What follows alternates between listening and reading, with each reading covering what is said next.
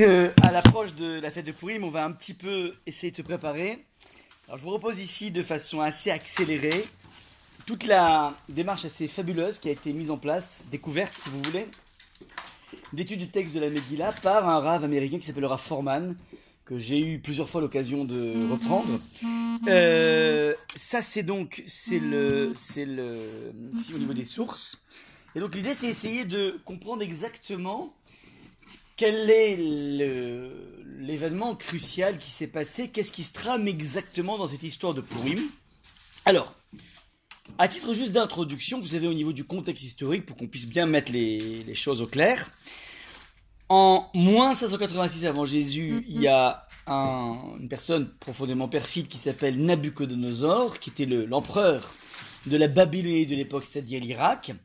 Il débarque avec ses armées, ses hordes d'armées, et il vient tout simplement démolir le premier temple de Jérusalem, donc démolition en 1586, et il prend surtout les juifs et les met en déportation. Donc toute la fine fleur du monde juif va être au service de Sa Majesté. Ça c'est donc le plus, premier gros coup fatal que le peuple juif a subi à cette époque. Un changement de gouvernement au fil du temps va faire que 68 ans exactement après, on a à la tête de la Babylonie, de l'Iran de l'époque, c'est l'Iran-Irak de l'époque, on a un gouverneur qui est beaucoup plus clément à l'égard des Juifs et qui, premièrement, nous autorise à quitter l'empire irako-iranien, euh, babylonien, pour faire sa alia 68 ans après la destruction du premier temple. Et deuxième chose surtout, il nous aide, il nous propulse pour aller construire le deuxième temple. Donc a priori, le peuple juif avait ce qu'on appelle le vent en poupe. On, va enfin pouvoir retourner au Bercail et surtout reconstruire cet hôtel particulier d'Hachem. Et c'est exactement à ce moment-là qu'intervient un nouveau changement gouvernemental qui va faire apparaître le personnage de Assuérus, Achashverosh, qui, avec son premier ministre Aman, vont, pour la première fois dans l'histoire, penser et mettre au point la première donc solution finale. Je vous rappelle que dans le décret d'extermination de Aman, était stipulé que dans tout ce royaume gigantesque de 127 provinces, donc c'était pas simplement l'Iran, l'Irak, ça dépassait depuis très loin, de très loin cela, depuis l'Éthiopie jusqu'en Chine, on avait un, territoire absolument colossal qui était gouverné par, par cet empereur, et donc cet empereur en question a mis en place ce décret d'extermination où est stipulé qu'on devait les Hashmid, les Harog ou les Abed, traduction les Hashmid veut dire exterminer, les Harog veut dire tuer ou les Abed, veut dire faire périr tous les Yehudim, tous les Juifs. Donc ça, c'est ce qui planait sur le peuple juif, c'est absolument terrible. Nous connaissons Baruch Hashem le Happy End, mais sur le moment, c'est quelque chose d'extrêmement terrible. Et le Gaon de Vina, et ça fait un petit peu frémir, le Gaon de Vina, ce maître du XVIIIe siècle, va venir essayer d'expliquer, d'expliciter pourquoi le texte nous dit dans le stipulé les Hashmid, la Harog ou la Abed. Une fois que tu extermines c'est que tu tues. Une fois que tu tues, c'est que tu extermines. Donc c'est blanc, bonnet, bonnet, blanc. Ouais. Et que veut dire les abed faire, faire périr? Donc les tuer. Donc exterminer, tuer et faire périr, ce sont trois synonymes. Qu'est-ce que veulent bien entendre ce, ce décret Un décret, t'as pas besoin de faire du, du Balzac dessus. Ouais. Explique de façon assez tragique. Deuxième étage, vous avez reçu le WhatsApp ou pas Ah super. Bienvenue, c'est, ça a été livré, ouais. Alors, le traité donc stipulé, le gars de Vina nous explique en fait non. En fait, il y a trois façons d'exterminer le peuple juif. Il y a une extermination évidemment physique. Il y a une extermination aussi au niveau culturel. On va prendre toute la culture juive, on va la brûler. Mais c'est pas tout. On va aussi prendre les corps des juifs et s'en servir pour l'industrie. C'est le Gaon de Vina qui nous dévoile ce quel était le projet funeste de, c'est qu'à de le dire d'ailleurs, de euh, et, et Aman, voilà ce qui plaisait sur le peuple juif, c'est absolument terrible. À partir de là, nous connaissons les deux principaux protagonistes qui vont nous sortir d'affaires. Évidemment, c'est Kadosh Baoru, évidemment les prières du peuple juif, mais on a deux grands acteurs, des acteurs principaux, que sont Mordechai et Esther. Sont ceux qui vont nous sortir de ça. Et qu'au bout du compte, in fine, happy end, Hashem, là, il dit Maïta Ora, Vesimcha, Vesason Vikar. Les Juifs ont retrouvé la Ora, la lumière l'allégresse, ça c'est le happy end. Mais sur le moment, c'était extrêmement complexe. Alors, voilà donc un petit peu dans les grandes lignes ce qui s'est tramé. Évidemment, notre effort dans une fête, lorsqu'on passe dans une fête, n'est jamais de simplement commémorer ce qui s'est passé. On va essayer de voir quels sont les ingrédients de l'époque qui ressemblent aux ingrédients d'aujourd'hui pour comprendre que ce sauvetage de l'emprise de l'époque est un sauvetage, qui peut aussi s'opérer aujourd'hui lorsque tu vas traduire les ingrédients en montrant qu'il y a des ingrédients, des ingrédients aujourd'hui qui sont semblables à ce qui se passait à l'époque. Voilà un petit peu le travail qu'on va faire ensemble. Alors, on procède de la façon suivante. Vous avez un document sous les yeux. J'espère que tout le monde a un document. Sans document, point de salut. Ouais. Et on pose d'abord deux questions générales. Ensuite, on va poser plusieurs questions au niveau des personnages. Personnages de Esther, de Mordechai et de Assuérus. Et enfin, on essaiera de- d'entamer la résolution par rapport à ces questions essentielles. La première des questions est la suivante. C'est que la Megillah que nous lisons à deux reprises, mercredi soir et jeudi dans la journée, cette Megillah comporte dix chapitres. C'est une œuvre de dix chapitres. Maintenant, ce qui est intéressant, c'est que dès le début du huitième chapitre, on a une, euh, chamboulement au niveau politique, puisque Aman, qui était a priori au top, va être démasqué par Assuérus. Et non seulement il va être démasqué, mais il va être pendu. Et au moment où il va être pendu, Mordechai donc, va devenir le numéro 2, enfin euh, l'équivalent de Haman, numéro 2 du royaume. Et Esther est la reine. Donc a priori, on a tous les ingrédients en main. On a à la fois, donc certes, un décret d'extermination qui plane, mais Baruch Hashem, on a réussi à neutraliser Haman, il est mort. On a pendu à la fois ses, ses fils, les dix fils d'Aman, plus Haman lui-même. Ouais. On a Mordechai qui est le numéro 1, 2 du royaume. On a Esther qui est la femme du numéro 1 du royaume. Baruch Hashem, tout va bien. Ça, c'est déjà le début du huitième chapitre. Et force est de se poser la question quelle est la nécessité que la Megillah continue s'étende dans la fin du huitième chapitre et le neuvième et le dixième chapitre? A priori, ça a l'air superflu. Vous comprenez bien que lorsqu'on va transmettre pour la postérité, on va pas transmettre des choses qui intéressent Paris Match. Ouais, c'est pas le but de la Megillah. La est là pour être véhiculée à travers les siècles, pour être truffée de messages essentiels. Et donc, on va pas commencer à nous raconter euh, euh, Happy End, ils se marièrent, ils ont beaucoup d'enfants, et puis ils ont acheté un pavillon, ils ont mis un jacuzzi. Ouais, Ah bon, ok, ça, ça intéresse Paris Match, mais certainement pas la transmission juive. Ouais. Donc, il faut comprendre quelle est la pertinence de presque un chapitre et demi, a priori pour rien. Ça, c'est donc la première des questions. La deuxième des questions, je ne sais pas si vous vous rappelez quand vous assistez aux lectures de Megillah, nous lisons à voix haute des versets. Quels sont les versets que nous lisons à voix haute? Alors, ce qui m'intéresse, donc, à votre avis, c'est quoi l'idée de lire des versets à voix haute? C'est-à-dire, je répète, le Khazan, lui, lit toute la Megillah à voix haute, mais il y a certains versets qui vont être répétés de façon collective. Alors maintenant, parmi ces versets, je vous ai, j'en ai quatre ici, quatre principaux. Donc il y en a un qu'on répète, c'est Ishi Udia Yabe Shushana Bira Ushmo Ben Yair Ben Ben Kish Ishemini. Donc Horatius, la capitale vivait un homme or- originaire de Judée. Ouais, la fameuse Judée, Samarie. C'est là, Yuda, le de, de Judée. Portant le nom de Mardoché, fils de Yair, fils de Shimi, fils de Kish, de la tribu de Benjamin. Donc, à votre avis, le fait de euh, lire à voix haute certains versets, c'est pourquoi? Pourquoi on lit à voix haute des versets pour en quelque sorte se les approprier, enfin faire euh, comme si on, les avait euh, expérimentés et qu'on participait de cette expérience. Alors, il faudrait lire toute la Megillah. Il faudrait que tout le monde lise la Megillah, si c'est ça. Il faudrait tout attraper. Ça veut dire quoi Que toute la, le, le Kaal, toute la communauté lit, répète certains versets à voix haute? On lit à l'avance, peu importe. En tout cas, en tout cas, tu vois que c'est une expérience qui est collective.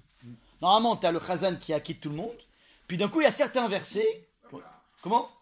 Ça réveille tout le monde Bon, c'est alors, c'est intéressant ce que tu dis. Pour se réveiller, ouais. Mais on a des meilleures techniques dans le monde juif. On fait des, on fait des enchères. Comment? Mais ça, ça fait fuir parfois les gens. Que les mecs les Comment? Tout simplement, très simple, très trivial, c'est le principe du stabilo. Les choses importantes, tu les mets au stabilo. Ouais, simplement. C'est, si tu as besoin de le répéter, le dire à voix, c'est-à-dire que là se trouve un des nœuds essentiels. Il y a 10 chapitres. Si tu as envie de retenir les, phrases essentielles, tu prends du stabilo, tout simplement. Maintenant. Alors là, est-ce que votre avis, c'est pertinent de lire à voix haute ce verset? Sur Mordechai Vous répondez oui ou non? Vous auriez été d'accord de lire à voix haute, après la tradition? Oui Bien sûr, parce que c'est quand même le personnage principal. Bah, c'est normal que dès qu'arrive le personnage principal, ouais, euh, c'est ça l'essentiel. Sauf que j'aurais, enfin, je suis un petit peu gêné, si vous voulez, par le côté mishpartologie. Ouais, il s'appelle Mordechai, Ben Yair, Ben Kish, Ben Shimi. Ah ça va, je sais qu'on aime bien les, les, arbres généalogiques, mais de là à avoir besoin de, ça, c'est un petit peu lourd. Il, il serait appelé Mordechai tout court, ouais, comme dans le cornu, on m'avait dit. Non. Euh, il, il serait appelé donc euh, Mordechai tout court, ça, ça passe très bien, ouais. Quelle est la nécessité de remonter jusqu'à l'arbre? Tu sais, tant que tu y es, t'as qu'à remonter jusqu'à jusqu'à Adam Arishon, hein, tant que tu es. Donc ça c'est un peu délicat, mais j'entends la pertinence de lire ce verset à voix haute. Deuxième chose, chapitre 6, verset numéro 1. Cette même nuit, comme le sommeil fuyait le roi, il ordonna d'apporter le recueil des annales relatant des événements passés, et on en fit la lecture devant le roi. Alors là, est-ce qu'il s'agit, vous vous rappelez de quoi il s'agit ici? C'est un moment particulier où il a une insomnie à Suérus, et comme bon ben il, il sait pas quoi faire, il tourne en rond, donc il dit bah, je, vais, consulter le parimage de, la, de, ma, de ma vie.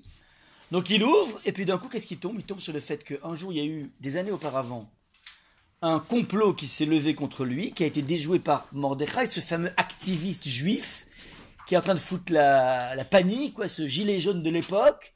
Ouais, bah celui-là, ouais, il est saoulant, mais n'empêche que j'ai quand même une dette vis-à-vis de lui. Parce que sans lui, je serais pas là, il y avait un complot qui s'était levé contre moi. Donc, on, con- on est d'accord que c'est un verset qu'il faut dire à voix parce que c'est là que tout va se déjouer. C'est à partir de ce moment-là où il va prendre conscience que Haman le manipule et il va zigouiller Haman.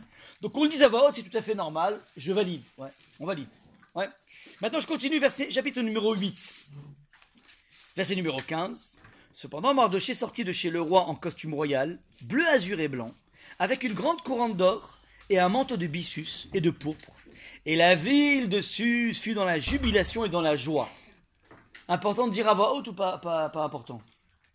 Ouais, tu dis oui? Comment? Oui. Ben moi j'ai envie de dire non, vous savez pourquoi? Parce que avoir besoin de décrire le happy end, ça intéresse Paris Match, mais pas trop nous. Comment? Ouais, mais ça veut dire. Après, c'est cette description ouais, du fast. Je sais pas, ça n'est pas très fudge. Il arrive, son manteau de c'est- je, je comprends pas très bien quel est. Oui, changement. Ouais, un retournement de situation, mais c'est vrai que, a priori, a priori, ouais, on aurait pu très bien dire la Eudim, Aeta Ora Vesimcha. C'est-à-dire, on va le dire. Ouais. Ça aurait été suffisant de dire la Eudim, Aeta Ora Vesimcha Vesason Vika. Donc, bon, disons modérément, mais un petit bémol. Et enfin, dernière chose qu'on va dire à voix haute, c'est le dernier verset. Salut Eva. Dernier verset. Car le juif de la Megillah, car le juif Mardoché venait en second après le roi Assuérus. Il était grand aux yeux des juifs, aimé de toute la terre, de, de la foule de ses frères. Il recherchait le bien et son peuple, de son peuple, pardon, et défendait la cause de toute sa race. Ça, c'est donc la dernière phrase. Ouais. Et, alors, on l'a dit à voix haute, alors c'est ce qu'on appelle le happy end. Ouais, donc, euh, avant, il se mariait et il y a eu beaucoup d'enfants, on dit voilà. Mais il y a une précision qui me gêne un petit peu. C'est qu'on va nous répéter encore une fois qu'il est second après le roi Assuérus. C'est-à-dire, j'ai envie de dire presque, un point d'état, on t'a déjà- on t'a- on t'a déjà dit qu'il a été érigé, ouais. Euh, euh, avoir besoin de parler de l'histoire juive en précisant que le numéro 2 il est juif, c'est pas ça qui construit l'histoire juive.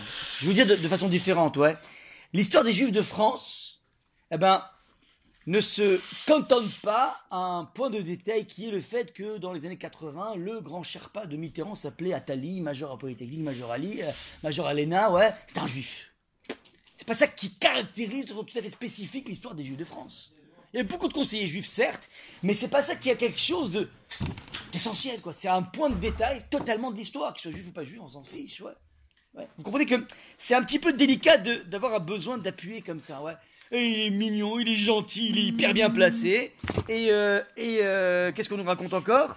Et que ben il, est, il aime le bien, il cherche le. Bon, je sais pas, ça fait un petit peu bizarre. C'est juste une question qui sont posées par un foreman pour essayer d'interroger euh, la pertinence. Ok? C'est bon? Jusque-là, c'est bon ou pas? Maintenant, on va attaquer la question sur les personnages. Les personnages sont les suivants. D'abord, ouais, au niveau de Esther, donc on se remet dans le contexte. Il y a un décret. Oh. Il y a un décret d'extermination qui plaide sur le peuple juif. Seulement Mordechai, en tant que chef de la communauté, a une information qui peut tout changer. Personne et que personne ne sait. On a un joker à jouer qui est le suivant. La femme du roi, elle est juive. Et lui-même ne le sait pas. Puisque Mordechai avait stipulé sans cesse à Esther, je vous rappelle, c'est sa cousine, Bat Dodo, c'est sa- son épouse aussi, et lorsqu'elle a été prise de force à ce con- concours de beauté qu'elle a gagné, ouais, il lui a dit, il y a un truc que je te demande, tu ne dévoiles pas ta provenance. Donc elle, elle garde de façon hyper secrète la provenance d'où elle vient. Donc personne ne sait que Esther est juive. Maintenant, c'est quand même un atout important. Il y a un décret d'extermination des juifs qui plane le peuple juif. Ben, il suffirait de dégainer le fait que non, et du calme, je t'ai jamais raconté, mais je suis juive, pour justement essayer d'aller à rebours de ce qui se passe. Maintenant, ce qui est assez bizarre, c'est que, deuxième point, arrive dans cette, ce couple, ce couple royal, un moment de grâce de monsieur l'empereur. Il est tellement envoûté par l'amour qu'il a pour son épouse, qu'il s'adresse à son épouse et lui dit, mais tu sais quoi, mais je t'aime tellement que je suis prêt à te donner tout, mon royaume. Attends, c'est la deuxième version ça. C'est la version 2.0. Mais la version 1.0, c'est que je donne tout mon royaume. Donc, vous imaginez un moment de grâce tout à fait rare, ouais. C'est pas toujours que les maris s'élèvent comme ça. Tu sais, chérie, je t'aime tellement, ce que tu veux, ouais. Tu prends le compte en banque, tu prends tout, tous les peines, tu casses tout, tu fais ce que tu veux, c'est pour toi. Ouais, c'est relativement rare, ouais. En tout cas, si ça arrive une fois, bah, c'est le moment ou jamais d'en profiter.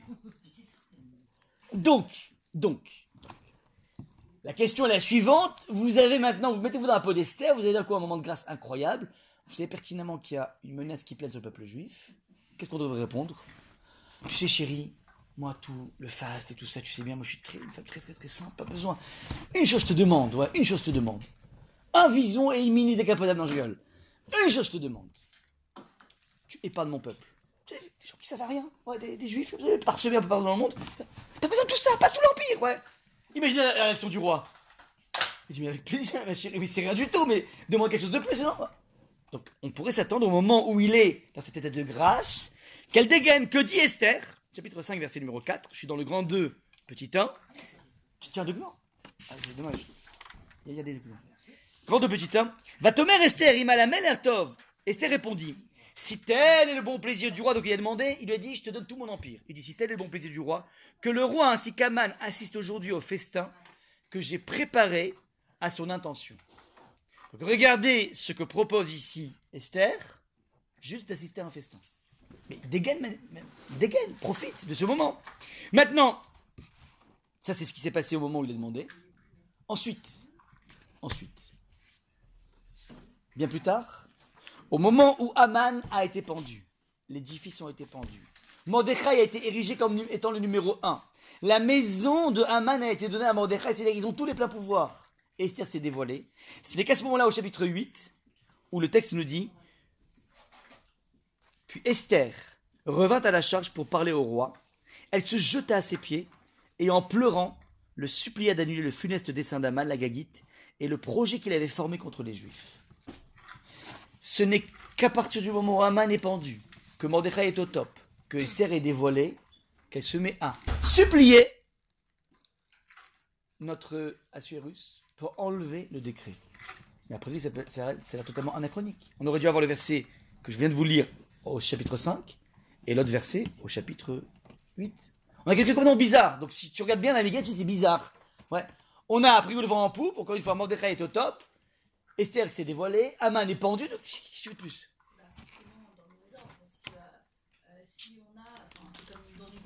C'est c'est qui se présente pas, il peut pas se défendre. De la même manière, il fallait d'abord enlever Aman de la pièce Ouais.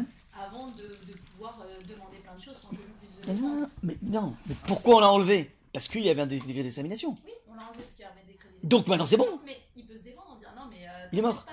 Oui, mais avant qu'il soit mort, si, on a... si elle avait demandé avant Ouais. qu'il soit mort, Mais- il, lui aurait... il lui aurait dit Attends, non, mais euh, je choisis autrement, je fais ça autrement, et ça aurait juste décalé le projet de Mais d'Aman. regarde, mais il l'a tué parce qu'il a mis le décret d'examination. Donc en le tuant, il est en train de dire bah fini le décret d'examination. C'est ça qui se passe. Dans la chronologie. Qu'est-ce que tu. Mais qu'est-ce que tu veux de plus? Qu'est-ce que tu veux de mieux? Ça veut dire, t'as un problème Esther, tu t'es dévoilé, tu dit voilà, je suis juive et il y a un décret d'examination. Quoi? Aman a fait ça? Ok, pas de souci, à la potence, immédiatement. Et les enfants pareil. Donc ça veut dire que t'as le roi avec toi. Donc maintenant, maintenant je t'en supplie. Mais tu passes, t'es venu après la bataille, c'est fini. C'est quoi cette, cette supplication de Esther? C'est inc- incroyable. Euh, Il y a peut-être une explication, c'est que comme on sait que les décrets du roi sont irrévocables. euh, Alors on va, on va doucement. D'accord. Mais a priori, il est le roi, donc il peut, il peut venir en arrière. Maintenant, ça c'est donc la question par rapport à Esther. Deuxième chose, l'attitude de Mordechai vis-à-vis d'Esther. Donc je vous répète, Mordechai il a un atout de, de masse, c'est que sa propre femme est la femme maintenant de Assuérus, mais qu'elle a, elle est la femme du roi et c'est une juive. C'est un argument qu'il pourrait utiliser. Maintenant, imaginons-nous dans la même situation, on sait que la femme de Poutine est juive et d'un coup il y a un décret d'extermination, de shalom, des juifs en, URSS, en, Russie. Ouais. On on- il y a un rabbin au monde qui sait que la femme de Poutine est juive. Et il a des super rapports avec, son- avec son épouse. C'est l'occasion jamais d'aller voir la femme de Poutine, il rentre en contact avec elle, en WhatsApp, un truc. Maintenant, si on rentre en contact avec elle, quelle serait la teneur de notre requête? Comment on s'adresse à elle? Comment, comment? Oui, mais comme- sous, sous quel ton? Humilité. supplication. Voilà, c'est notre dernière chance. Ah, c'est Ouais. un Marocain qui parle aussi. hein. Il n'a pas aimé. hein. C'est. Alors, alors, regardez. On s'attendrait au fait qu'il vient tout penaud en disant Regarde, voilà, on a tout essayé. On a essayé les banquiers, on a essayé les, officiels, on a essayé les privés. Ouais, il veut rien, rien entendre. Dernière chance. Tu lâches le. Tu lâches la bombe Ouais, tu lâches la bombe. Regardez comment s'adresse Mordechai à Esther. Car si tu persistes à garder le silence, donc elle, elle voulait pas aller voir le roi parce que aller voir le roi, c'est le provoquer. On peut pas aller voir le roi comme ça. Il faut attendre son tour. Donc, elle avait donc tous les mois, elle voyait son, son mari. Mais si elle demande une audience euh, en plein milieu du roi, c'est risqué. Donc il y a un- un- une sorte de crime de lèse-majesté ici, un protocole à suivre. Donc c'est compliqué d'aller le voir. On ne parle pas comme ça au roi. Mais lui, il pousse, quitte à ce qu'elle euh, meure, enfin, qu'il- qu'elle se mette en péril en deux mots. Et il lui dit de la façon suivante, car si tu persistes à garder le silence à l'heure où nous sommes, la délivrance et le salut surgiront pour les juifs d'autre part. Tandis que toi et la maison de ton père, vous périrez. Et qui sait si ce n'est pas pour une conjoncture pareille que tu es parvenu à la royauté? Lui dit c'est pas marocain ça. Ça veut dire quel est le ton qu'utilise Mordechai? C'est de toutes les façons on a un plan B. Ouais. Donc maintenant si tu vas, je te donne l'occasion, je te donne le, mérite de faire une mitzvah un petit peu comme les gens. Ouais, mais non, mais je te donne le mérite de- d'aider l'institution. hein. C'est pas toi qui dois me dire bien, c'est pas l'inverse. Ouais. ouais. Donc, c'est-à-dire, mais tu- je te donne une chance incroyable. Et tu sais pourquoi? Parce que de toute façon, j'ai un plan B. Donc en fait, j'ai pas vraiment besoin de toi. Maintenant, je te donne cette occasion, cette chance de pouvoir le faire. Ouais. Mais sache une chose, c'est que si tu le fais pas, nous on va perdre parce que le peuple juif il est éternel, on le sait. C'est une, réalité historique. Mais c'est toi et la maison de ton père, vous allez périr. Arrogance, ton hautain. Et de deux choses une, si t'as un plan B, qu'est-ce que tu lui prends la tête? T'as un plan B, alors arrête de lui prendre la tête, pourquoi tu la mets en péril? De deux choses l'une. Donc t'as pas de plan B, donc c'est du bluff. Mais c'est pas comme ça qu'on parle avec ton dernier atout. Tu ne joues pas au bluff, on n'est pas au poker ici. Oh. C'est ton ancienne femme. Si tu peux pas jouer à. C'est d'incroyable là-dedans. Maintenant, autre chose qui est encore plus douloureux. Toi et la maison de ton père, vous périrez. C'est la menace, c'est une- ton menaçant. Pourquoi c'est hyper douloureux d'entendre ça pour Esther?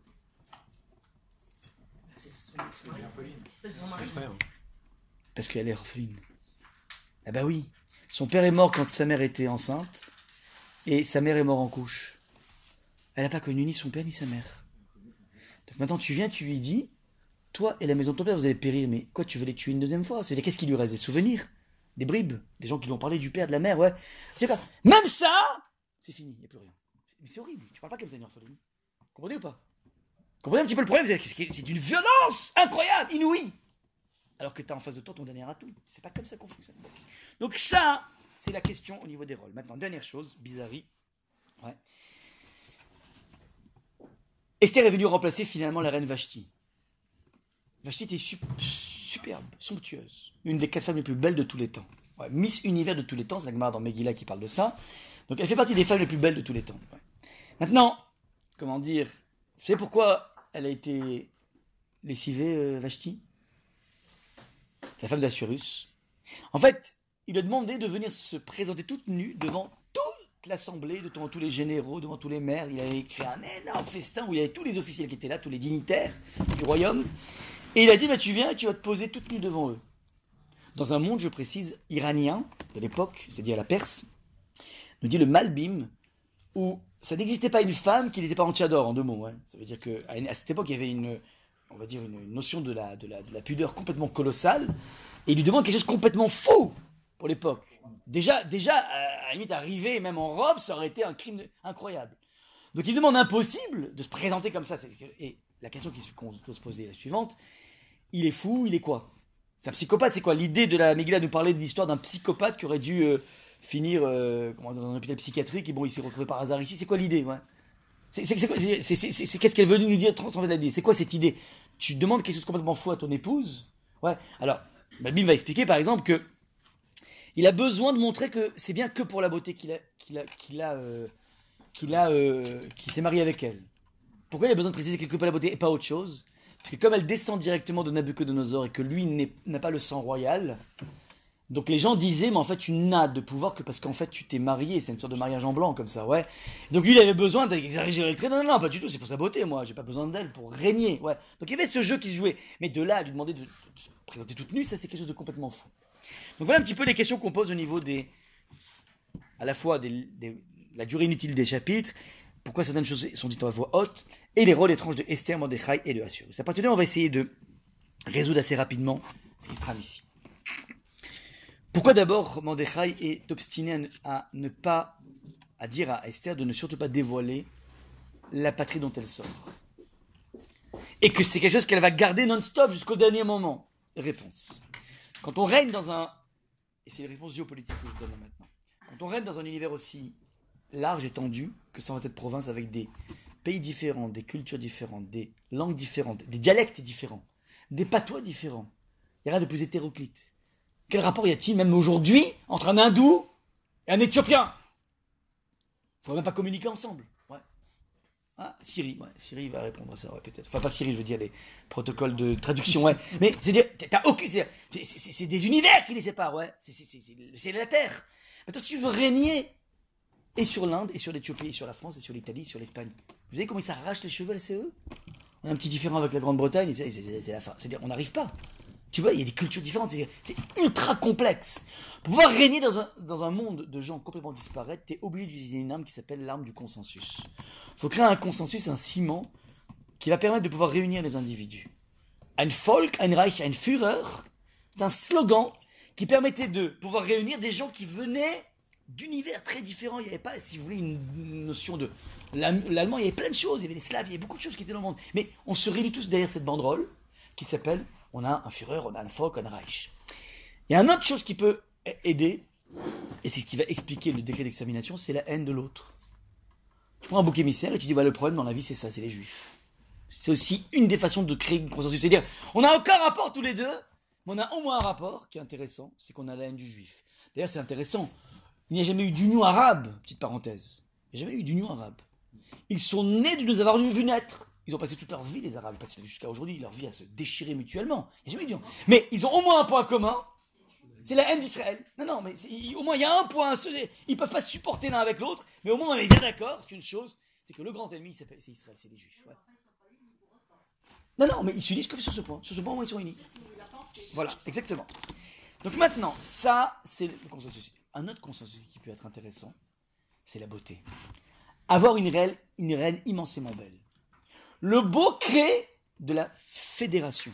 Il fédère. Regardez comment c'est intéressant. Donc il y avait Vashti qui était belle. Il est obligé de faire un concours de beauté pour. Parce qu'en fait, ce qui est intéressant, quand tu as une reine qui est belle, tout le monde se reconnaît là-dedans. Nous, on a une reine qui est belle. On a quelque chose, ouais. Regardez, c'est quelque chose qui est hyper actuel. Rappelez-vous Lady Di. Elle est sortie de Oxford et de Cambridge. Elle était juste belle. Et elle a tellement marqué, c'était tellement la fierté comment dire, du, peuple britannique, que regardez l'enterrement qu'elle a eu. Pourtant, bon, elle est morte dans des circonstances un peu bizarres, ouais. C'est assez complexe ce qui s'est passé. Ouais, c'est pas très très catholique. Mais quand même, on l'adore. Vous savez pourquoi? Parce qu'elle est belle. Rappelez-vous, Elton John qui va dans la cathédrale de Westminster et qui va entonner l'air qu'il a composé pour Marilyn Monroe. Encore une fois, une femme belle. Toujours la même chose. C'est-à-dire, c'est cette notion du beau qui permet de créer une consensus. Petite parenthèse, regardez dans toutes vos PV, enfin c'est pas très joli les PV, enfin les trucs euh, officiels, ou bien dans tous les timbres, on a une effigie qui s'appelle la Marianne. Ouais. Jusqu'à une certaine époque, c'était Catherine Deneuve qui était le. Comment? Bardo. Bardo, Deneuve. Après Bordeaux, il y a Deneuve. Des femmes belles. Ouais. Et ensuite, ils ont mis le Femen, pardon Je sais pas si elle fait partie des mêmes. euh, C'est une actrice. Il en parle peut-être. En tout cas, ouais. Ce serait, un cri douche. Parce que je... Enfin, je suis pas en train de dire qu'elle est pas belle. Si vous voulez- Non, je suis pas en train de dire ça. Mais c'est pas, dire, c'est pas, c'était pas la. Peut-être. En tout cas, ce qui est intéressant, ça voudrait dire qu'il voudrait, il voudrait axer sur l'éthique. Ça voudrait dire qu'il, ça voudrait dire que s'il change avec Simone Veil, ça voudrait qu'il voudrait axer sur l'éthique beaucoup plus que l'esthétique. Ouais, sur- Sur la valeur morale. en tout cas, ça, voilà, voilà, exactement. Donc maintenant, ça c'est ce qui se passe ici maintenant. Pourquoi il est important pour Esther, à part sa beauté, de ne pas dévoiler sa patrie? Parce que quand on ne sait pas d'où tu viens, quelque part, tu viens de partout. Toutes les personnes du monde. Ah mais oui, mais, mais c'est celle de mon village. Je m'y reconnais. Elle est mon village. Ça veut dire, la, le, comment dire, incroyable qu'a Esther de venir de nulle part, ça veut dire qu'elle vient de partout. Et ça crée encore plus de ciment à l'intérieur du peuple. C'est ça qui est intéressant et elle le garde de façon énorme maintenant. Comment elle va essayer d'utiliser Alors on s'est posé la question, mais alors pourquoi au moment où te dit je te donne tout mon empire, tu lui dis pas tout de suite mais non, pro- protège-moi les juifs L'élément de réponse est le suivant. Regardez ce qu'elle fait par contre, regardez. Je reprends, je suis dans le grand 3 petit 1, petit b. Esther répondit Si tel est le bon plaisir du roi que le roi ainsi qu'Aman assiste aujourd'hui au festin que j'ai préparé à son intention. Qu'est-ce qui est bizarre dans cette phrase? Comment? Elle. À son intention, c'est l'intention de qui déjà? Mais surtout parce qu'elle a invité une tierce personne. Un mari est en train d'exprimer son amour incroyable à son épouse. Qu'est-ce que tu veux? Je fais ce que tu veux. J'aimerais bien que tu viennes avec Aman au festin que j'organise demain. Qu'est-ce qu'il fait Aman dans l'histoire? Quel rapport lui entre lui et notre histoire? C'est pas possible. Il y a quelque chose d'extrêmement bizarre qui est marqué et qui plus est une ambiguïté dans le festin à Sitilo que j'ai fait pour lui. Qui, qui on parle De qui on parle? Puisqu'elle parle à son mari et à la troisième Son personne. roi ou Aman? Oui, mais enfin, là, on saute aussi un passage où euh, Assuérus a, a élevé Aman Ouais, euh, politique. au-dessus au-dessus de lui aussi. Non, pas au-dessus de lui. Numéro 2, toujours. Comme Yosef par rapport à Pharaon. Numéro 2. Exécutif peut-être, mais numéro 2. Donc maintenant, ça c'est la politique. Mais là, on est dans une histoire d'amour. Quel rapport le monde politique avec une histoire d'amour? C'est pas possible. On n'imaginait pas Édouard Philippe qui s'immisce dans l'histoire de cœur entre Brigitte et Emmanuel. C'est pas possible. Ça aucun rapport. Là, on est dans, dans- dans un, dans une alchimie, ouais, de, l'amour débordant d'un mari et de son épouse qui a envie de lui donner quelque chose. Mais qu'est-ce qu'il faut maintenant dans cette histoire? C'est incroyable. Tierce personne. Regardez comment c'est complexe. Ouais. Donc, explique Rachid sur place. Elle est en train de cuisiner son mari pour lui signifier qu'il y aurait peut-être un badinage amoureux entre elle et Aman. C'est un jeu, une stratégie. Elle rend son mari jaloux. Vous comprenez la suite immédiate?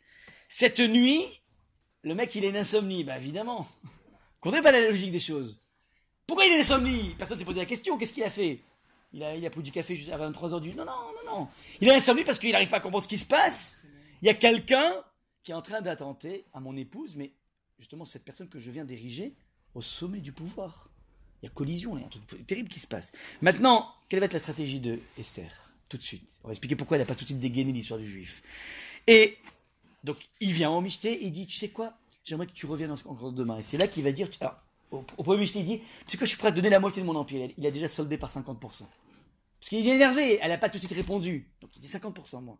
Maintenant, euh, tu sais quoi, ce que je voudrais, tu sais, très simple, viens demain au Michté que je fais encore. Ça suffit tu, me cuisines comme ça deux jours. Maintenant, réponse. La reine Esther répondit en ces termes. Donc il dit maintenant, vas-y, vas-y, qu'est-ce que tu veux? Dis-moi, crache le morceau, qu'est-ce que tu veux? Réponse de Esther. Si j'ai trouvé grâce à tes yeux et si tel est bon le plaisir du roi, puisse-t-on, à ma demande, me faire don de la vie et à ma requête sauver mon peuple, car nous avons été vendus moi-même et mon peuple pour être détruits, exterminés, anéantis. C'est là qu'elle va cracher le morceau. Maintenant, pourquoi elle le crache de cette façon? Parce qu'en fait, elle connaît la technique des arts martiaux. Vous savez quoi les arts martiaux Le Jitsu, ou bien le Kung Fu?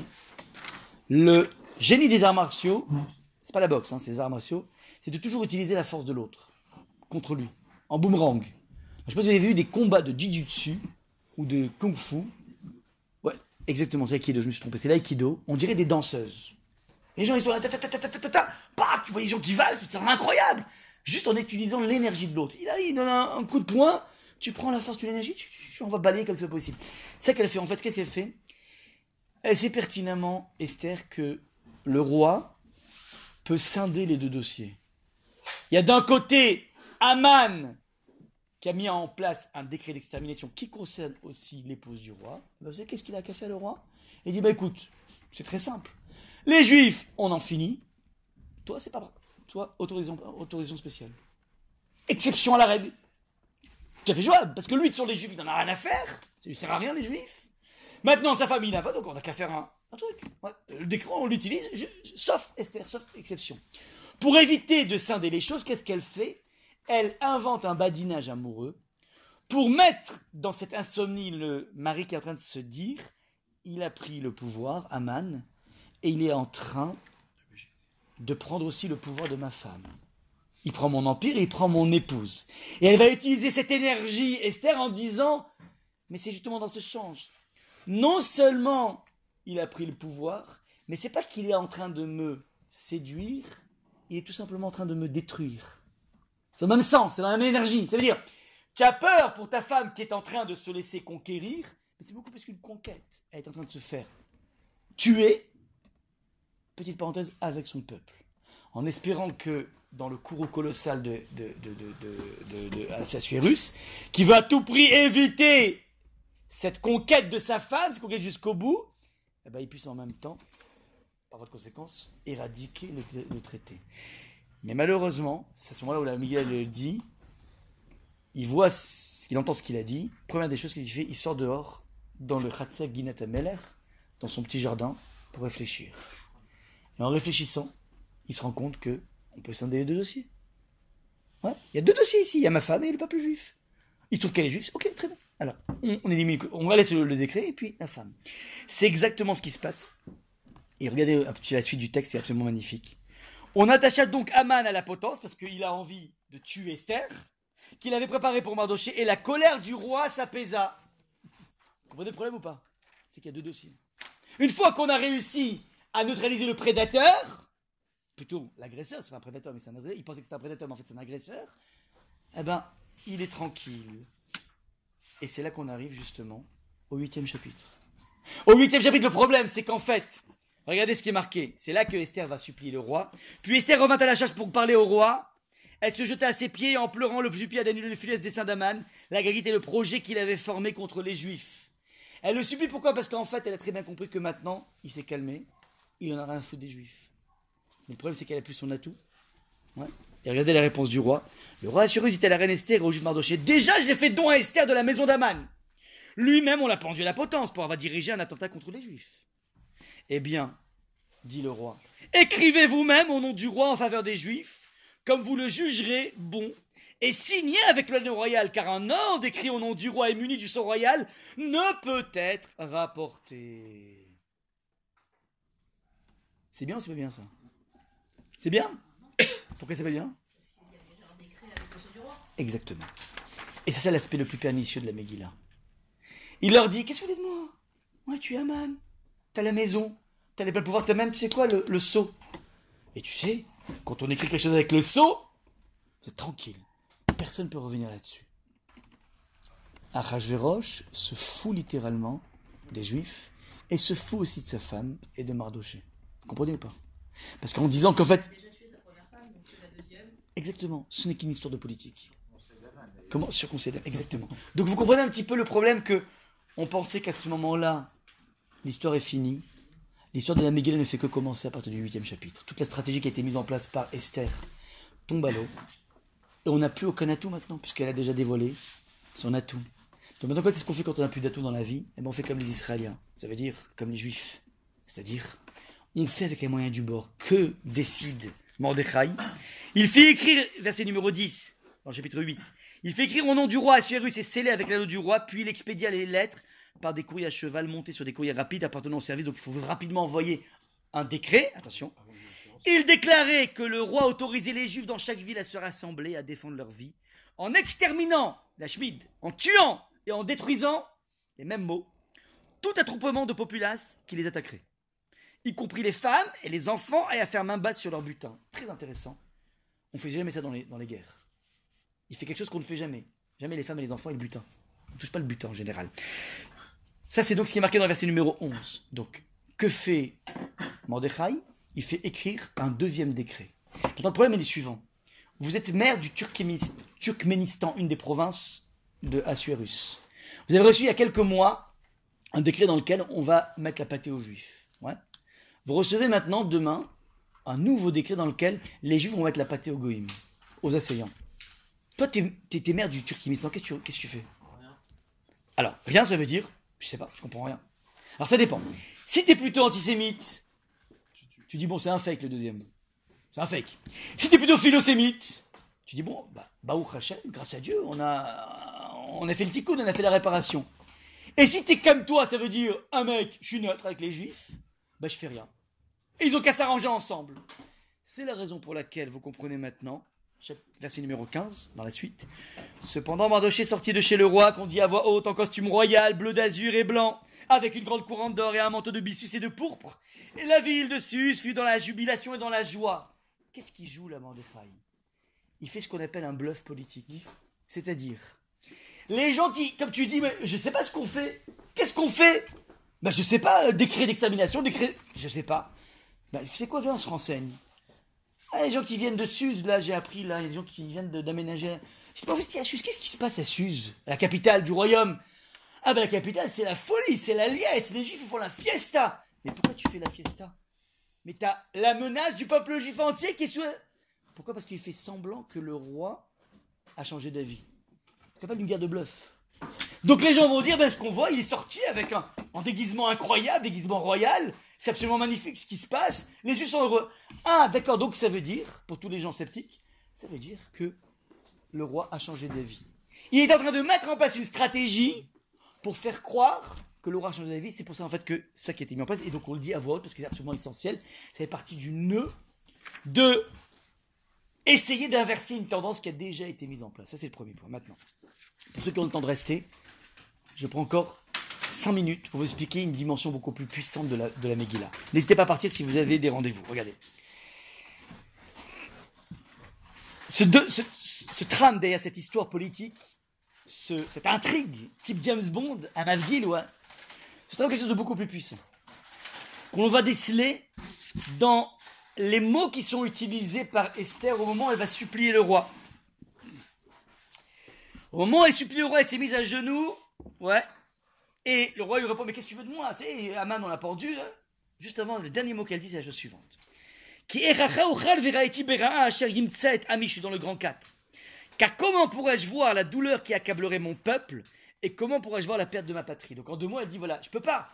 Je peux pas moi, c'est ok, je comprends que toi tu peux faire cette scission entre moi et mon peuple, mais moi je peux pas voir mon peuple périr, c'est pas possible, ouais. Maintenant dit le Forman, ces mots-là, et je verrai le mal qui se trouve dans mon. Euh, et, pourrais-je voir, pardon, la douleur qui accablerait mon peuple. Ces mots se retrouvent étrangement dans une autre passage de la Torah.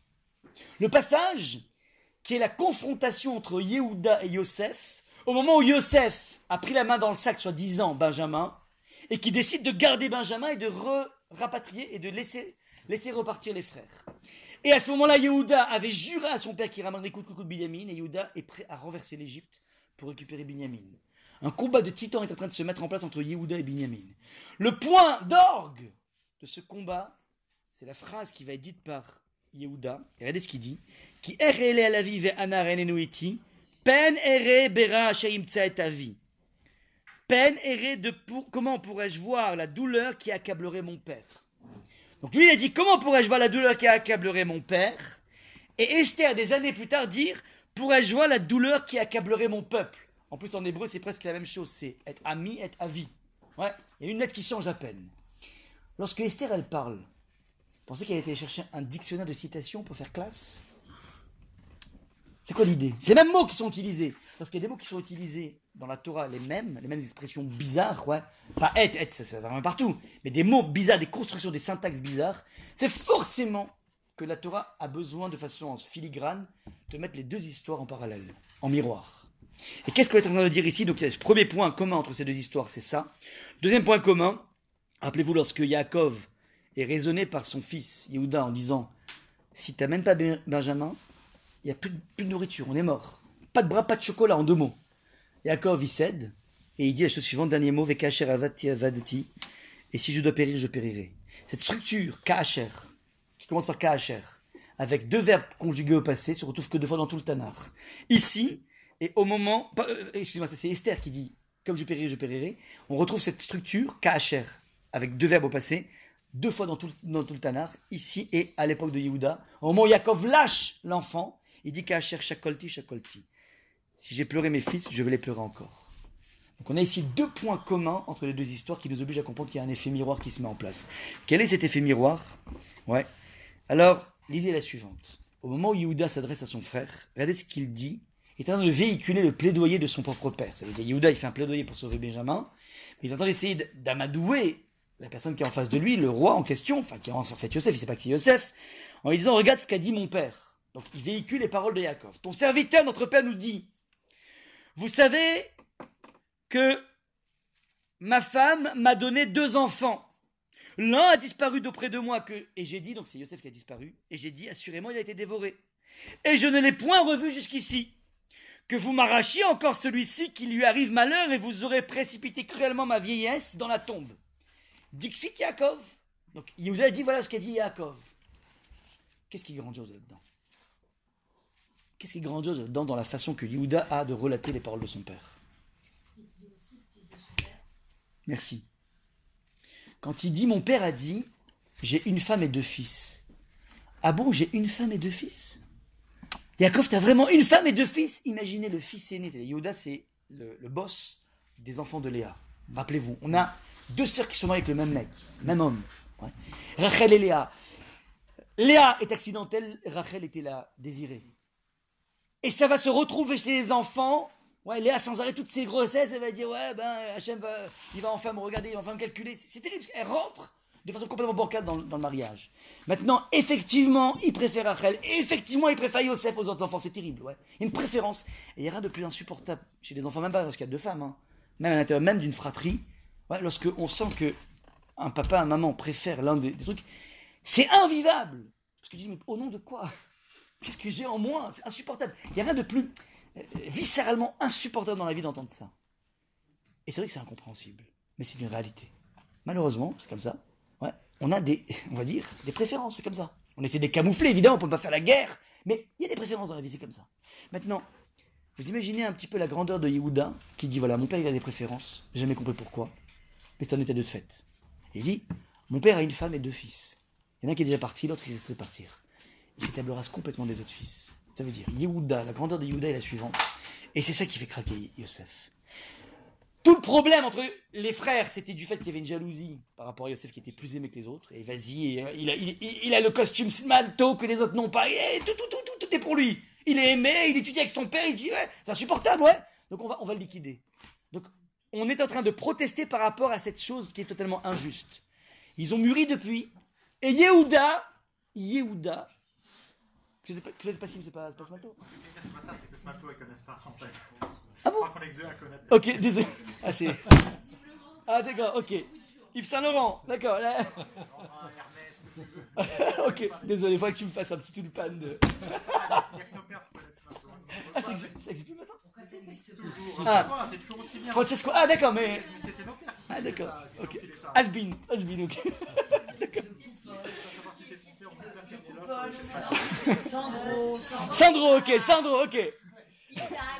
Ah, Isaac, non, c'est eh, bas de gamme, attends. Ah, C'est pas de gamme, Isaac. Ah, quand même, par rapport à. à- Ok. Ok, ok, ok, regardez. Regardez, regardez. Les amis, les amis. Non, non, non, on est- on n'est pas le seul qui peut être apporté là, non, c'est pas possible. Il fallait pas, lancer le sujet. Bon, regardez, on quitte la rue je vous en prie, on quitte la rue on revient à Neuilly, s'il vous plaît, Neuilly Neuilly, Auteuil- Auteuil-Passy. Tel est ton destin, donc regardez. regardez. On est à un moment crucial. Yosef voit que Yehuda n'y comprend rien à cette préférence, mais il est capable de l'accepter. Il dit Mon père a dit ça, et je peux pas laisser Binyamin. Ah ouais C'est que tu acceptes l'inacceptable. À ce moment-là, Yosef il craque, il se met à pleurer, et il se déguise, il- il enlève son masque. Encore une fois, une histoire de masque. Ça, c'est ce qui s'est passé à ce moment-là. Maintenant, on va décrypter ce qui se passe. C'est Yehuda qui, montre, qui est le fils de Rachel, qui montre à un, Yehuda qui est un fils de Léa, pardon, qui montre un fils de Rachel, Yosef, qu'il est prêt à se mettre totalement entre parenthèses pour encore une fois un fils de Rachel, c'est Binyamin. Il se met totalement, je l'ai, je l'ai garanti. C'est moi qui vais mourir et c'est pas Binyamin qui va mourir, un point c'est tout. Ça veut dire, c'est le sacrifice de un enfant de Léa pour le bénéfice d'un enfant de Rachel, c'est grandiose. Vient historiquement un décret d'extermination bien des années après, l'époque de Mordechai et de Esther. Faites bien attention. Le décret concerné, je précise bien, les Yehudim. Les Yehudim, c'est pas les feuges, désolé. Les Yehudim, c'est ce qu'on appelle les Judéens. C'est la tribu de Juda.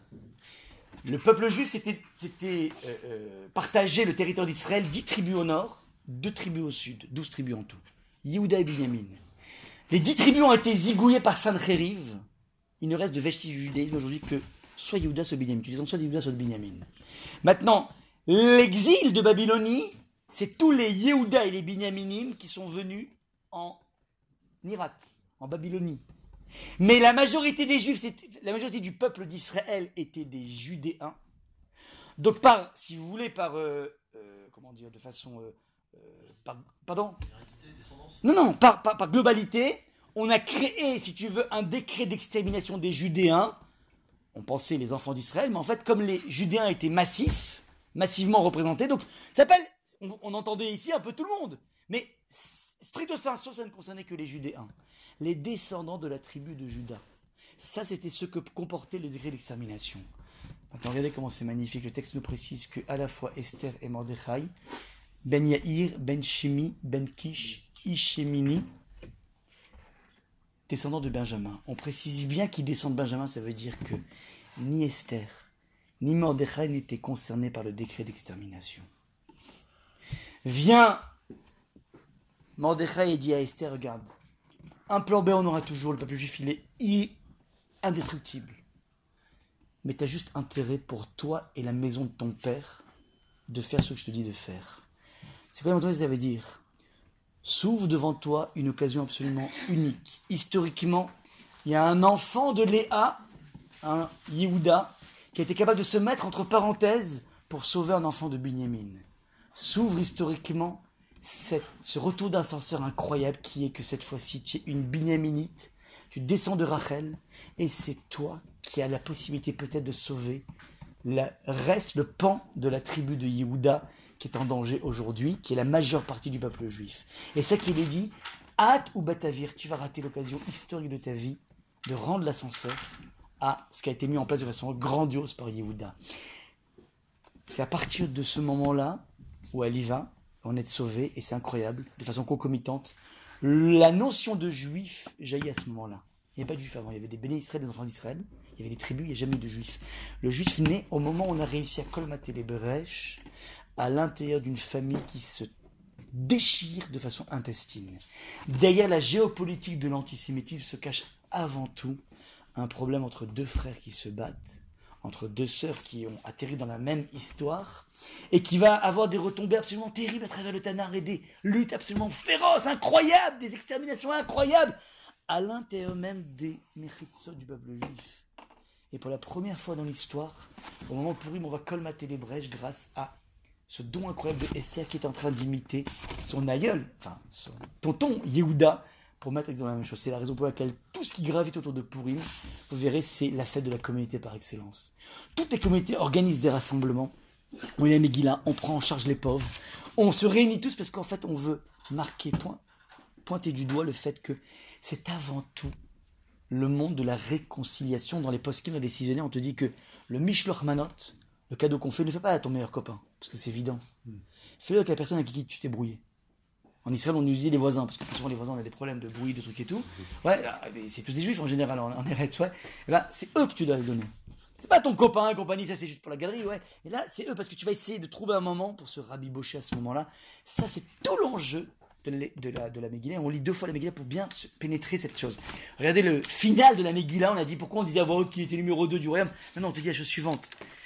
Comment l'histoire finit de Mardoché, car le juif Mardoché venait en second après le roi, il était grand aux yeux des juifs, aimé de la foule et de ses frères, il recherchait le bien de son peuple, et parle de paix à toute sa race. Dover Shalom, l'école Zaro. Comment l'histoire a commencé de Yosef et de Yehuda? Ses frères, voyant que leur père l'aimait de préférence à eux tous, le prirent en haine.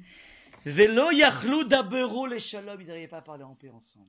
L'histoire commence dans une incapacité de communication parce qu'on fait la guerre et se termine par cette réconciliation qui va nous permettre justement d'avoir une deuxième don de la Torah. Adar kiblou bimé achashverosh. On va avoir un, nouvel don de la Torah, cette fois-ci un don par amour et non par, On n'a pas été obligé par Hachem cette fois-ci.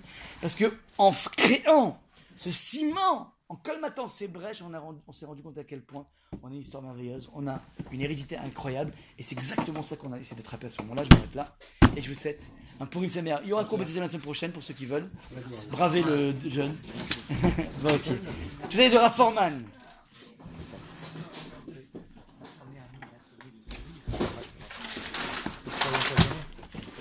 Comment? Pourquoi tu dis ça? Comment? Ah d'accord. Ouais, bien sûr. Faut combien Ah, tu dis pourquoi il a l'idée d'aller chercher les.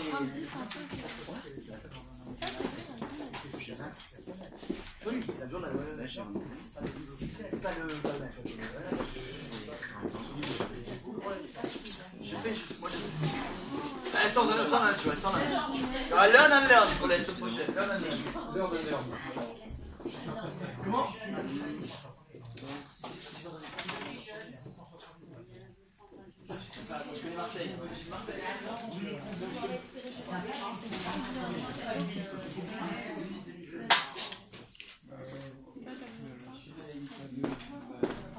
À la semaine prochaine. À quelle heure À la semaine. Ah, il est vraiment génial, ce- Je, je pense que je vais en prendre, le prendre en photo au cas où la page s'abîme. Ah, j'ai pas éteint.